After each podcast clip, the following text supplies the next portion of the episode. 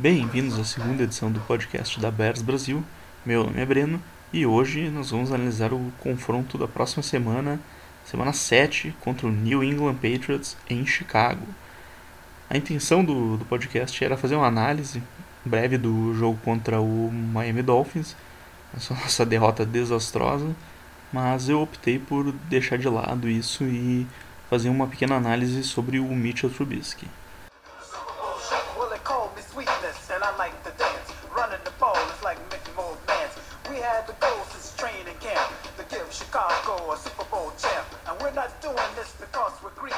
Começando com a análise do próximo jogo, no domingo, às 2 horas, com transmissão na ESPN. Patriots indo para Chicago enfrentar os Bears, depois de resultados opostos né, para as duas equipes. Os Patriots bateram o então invicto Kansas City Chiefs e os Bears, que vinham com três vitórias seguidas, perderam em Miami naquele jogo desastroso para os Dolphins. E vai ser um jogo complicadíssimo para Chicago. Eu acho que do jeito que a defesa foi exposta no, no, jogo de Miami, pegar os Patriots.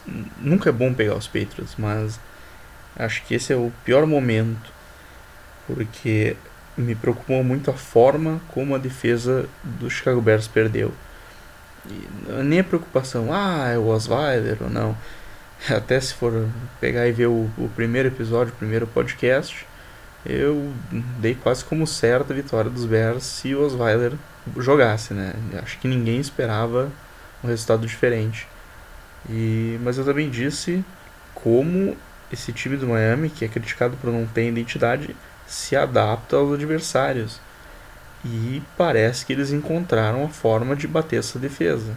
Eles encontraram um ponto fraco que ficou exposto lá na semana 1. Aquele colapso no segundo tempo contra o Green Bay Packers. Muitos atribuíram a ah, é, coisas do Aaron Rodgers. A gente já vai vendo assim que não foi bem assim. Tirando aquele passe lindíssimo do Aaron Rodgers no canto da end zone, o resto do jogo do Aaron Rodgers foi na base dos passes curtos, se livrando da bola rápido, rotas rápidas, curtas, para evitar o pass rush do Chicago Bears. Não é à toa que o Aaron Rodgers ele teve 201 jardas após a recepção creditadas para ele. Isso, agora não lembro de cabeça o, o total de jardas que ele teve, mas é, eu lembro que foi, foi dito que esses 201 representam 59% das jardas totais dele. É muita coisa depois da, da recepção. Foram aquelas jogadas longas, touchdown do Cobb correndo pelo meio de toda a defesa e se atribuiu muito a é, é a mística do Aaron Rodgers, é o talento dele e tudo mais. E eu sempre fiquei com, com o pé atrás, porque tirando aquele passe lindíssimo no canto da endzone, essas jogadas são inaceitáveis para a defesa. Não foi nenhum passe espetacular do lançador. O recebedor pega a bola no meio do campo e sai costurando todo mundo na defesa e ninguém consegue parar o cara. Essas tipo de jogada não acontece muito na NFL. Foi, foram lances bizonhos. E o porquê me preocupa?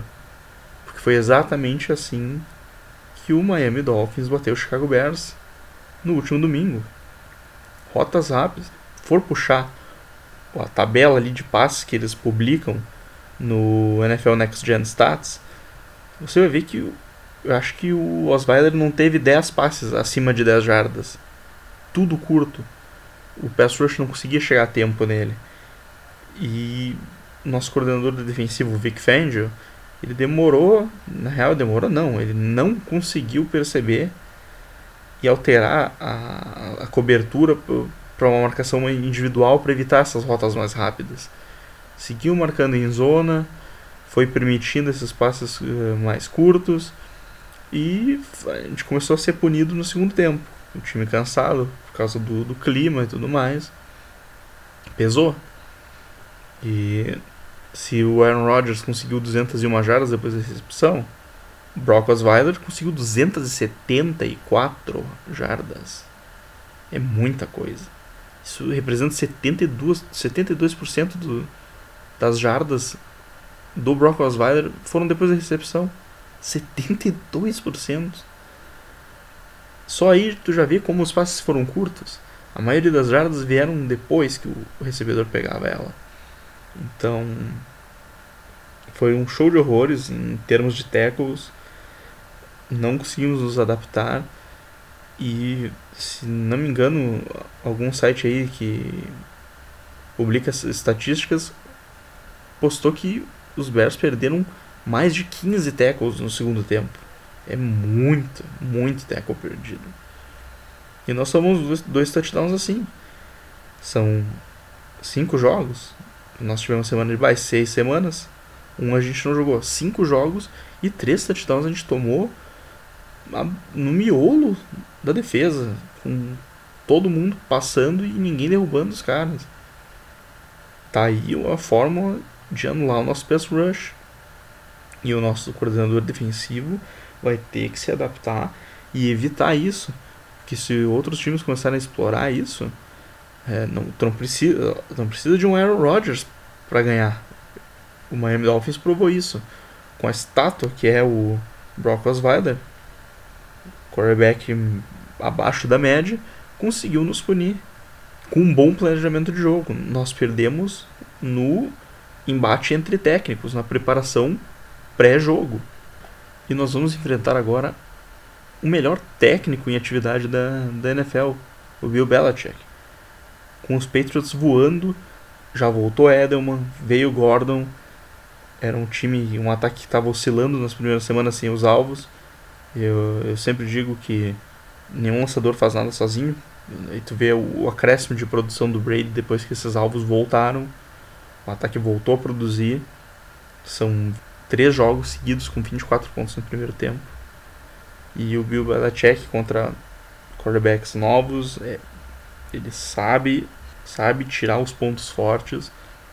Ele vai analisar esses dois jogos, Green Bay e Miami, e vai exploitar isso.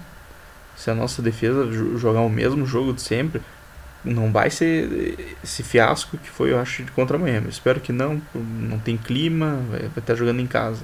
Mas o New England, ele é muito forte nesses passes curtos. E é o que se mostrou fraqueza nessas duas derrotas. Foram a maneira que os adversários encontraram para bater a nossa defesa e ganhar os jogos. O Aaron Rodgers, com o tempo, tentando esperar para lançar no primeiro tempo, foi dominado pela defesa. Eles voltaram, se adaptaram dentro do jogo, alteraram a estratégia contra nós e nos venceram. Já o Miami Dolphins veio com essa estratégia o jogo inteiro. E foi um caos o jogo inteiro para a defesa. Foi muito difícil parar. E eu acredito que o Bill Belichick vai saber como anular o, os pontos fortes do Chicago Bears e vai saber aproveitar os pontos fracos. Ele é muito bom nisso. Ele sabe as virtudes e defeitos das equipes não é à toa que ele é que ele é o que ele é e tudo que ele conquistou. Então, esse dado defensivo das jardas depois da recepção me leva a crer que o Bears vão, vai ter um dia bem complicado no domingo. Eu acho, olha, pessimista. Acho que perde se, se o nosso treinador defensivo não conseguir corrigir esse problema.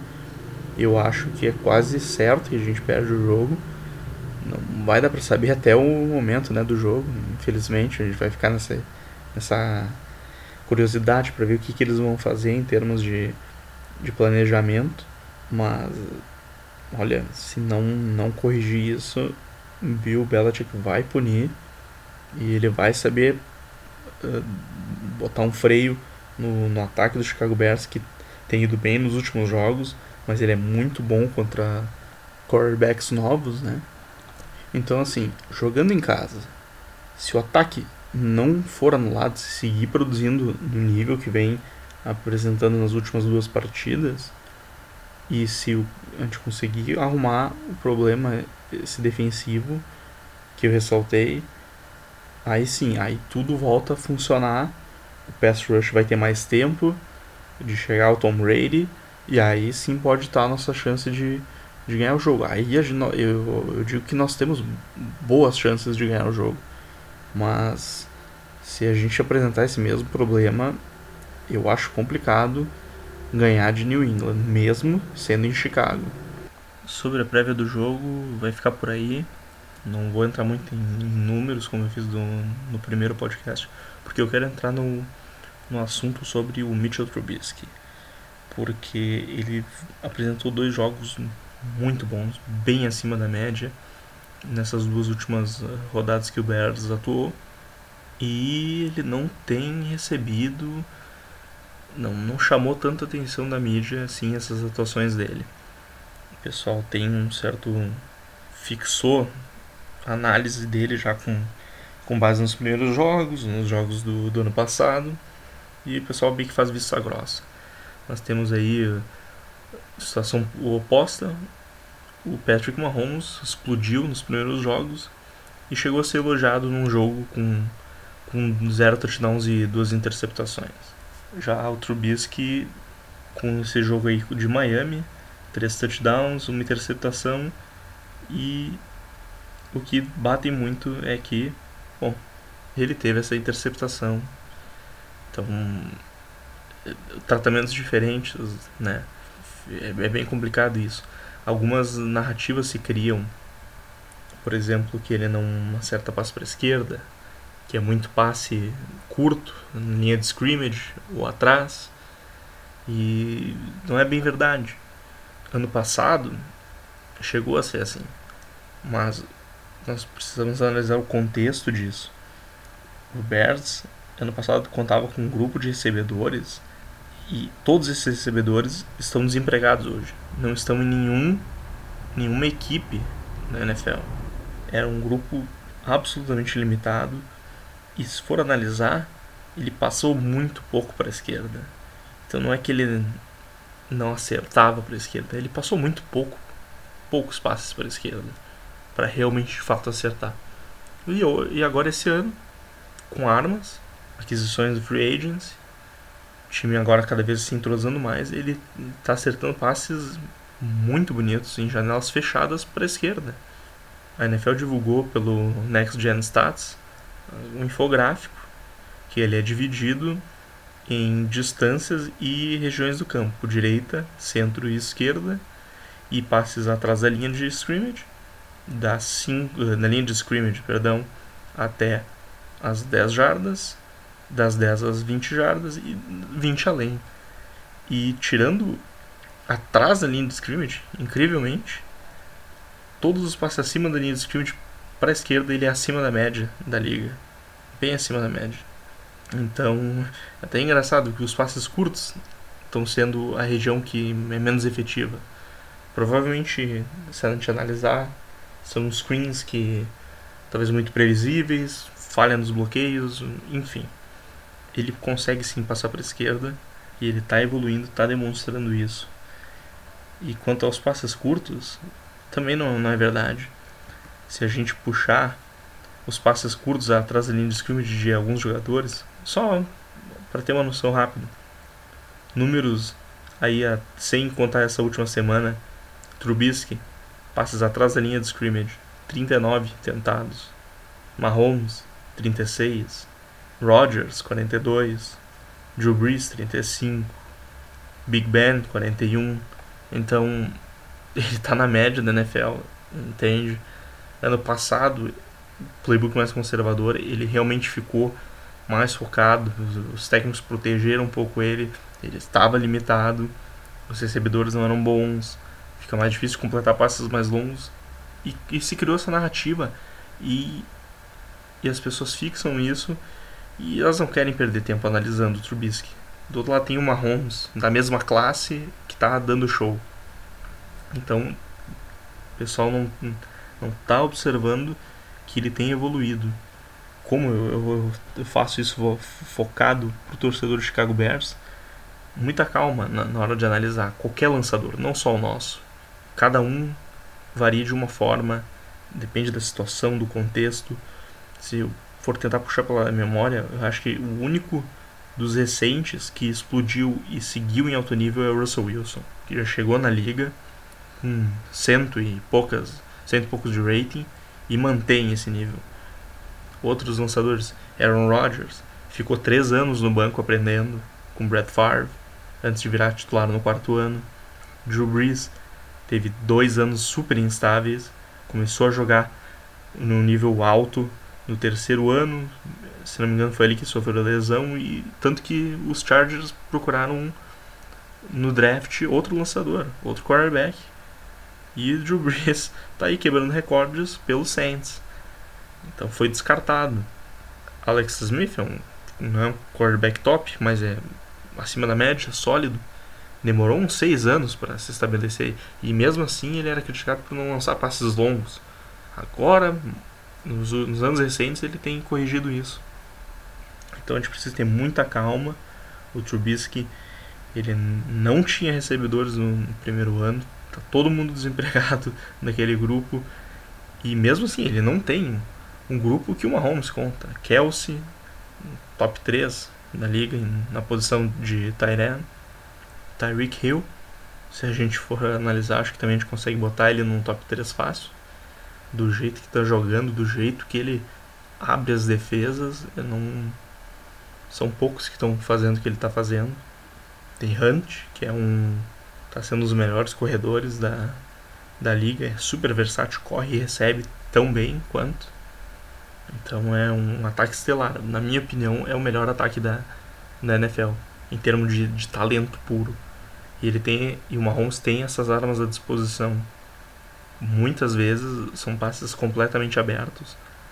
E o Trubisky tem acertado esses passes quando os recebedores, quando os nossos recebedores se apresentam com separação, ele tem acertado os passes.